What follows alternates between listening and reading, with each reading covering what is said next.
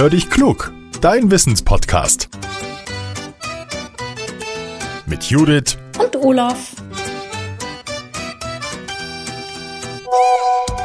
Ah, eine Sprachnachricht von Judith. Na, mal hören, was er will.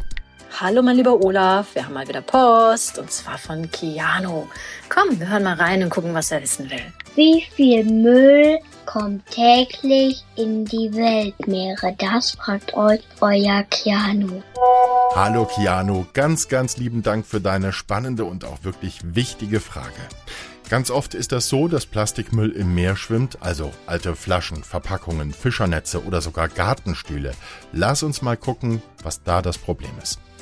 Plastik ist ja kein natürlicher Stoff, der wird von uns Menschen produziert. Und leider landen Dinge aus Plastik oft irgendwo in der Natur. Die Menschen werfen es einfach weg oder sie sind unachtsam und es fällt einfach aus der Tasche, zum Beispiel.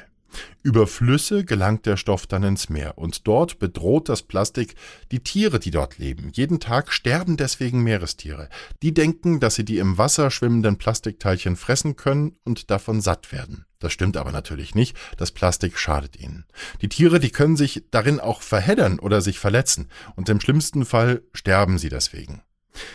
Fachleute sagen, dass geschätzt jedes Jahr über 11 Millionen Tonnen Plastik neu im Meer landen. Jeden Tag kommt also neuer Müll dazu, nämlich im Schnitt über 30.000 Tonnen.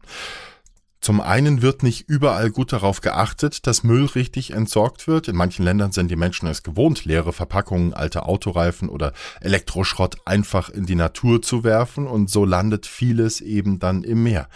Immer wieder kippen aber auch Schiffe ihren Müll ins Meer oder Ladung geht verloren oder Fischernetze lösen sich und treiben herum. Auch bei uns kommt's vor, dass Menschen ihren Müll achtlos wegwerfen. Die lassen Grillabfälle oder Zigarettenstummel am Strand liegen oder werfen leere Packungen auf die Straße, die weht der Wind dann ins nächste Gewässer. Außerdem verursachen wir Plastikmüll, der so klein ist, dass man ihn kaum sehen kann. Das nennt man dann Mikroplastik. Das gelangt ins Abwasser, wenn wir zum Beispiel Fließpullis waschen und sich dabei kleinste Kunststoffteilchen lösen.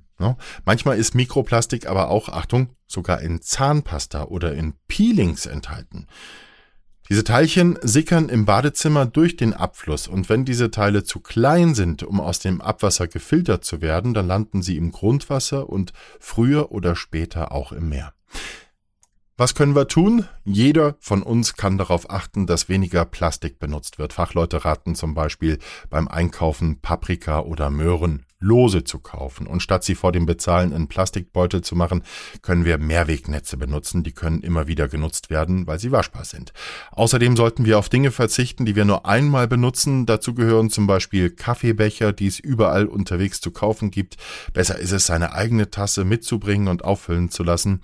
Und auch sollten wir immer auf die Inhaltsstoffe achten, wenn wir einkaufen. Duschgels oder Cremes mit kleinen Plastikteilchen, die sollten einfach tabu sein. So, liebe Hörerinnen und Hörer, die Frage von Keanu ist beantwortet. Wenn ihr auch mal eine spannende Wissensfrage für uns habt, immer her damit. Wir freuen uns tierisch auf eure Post.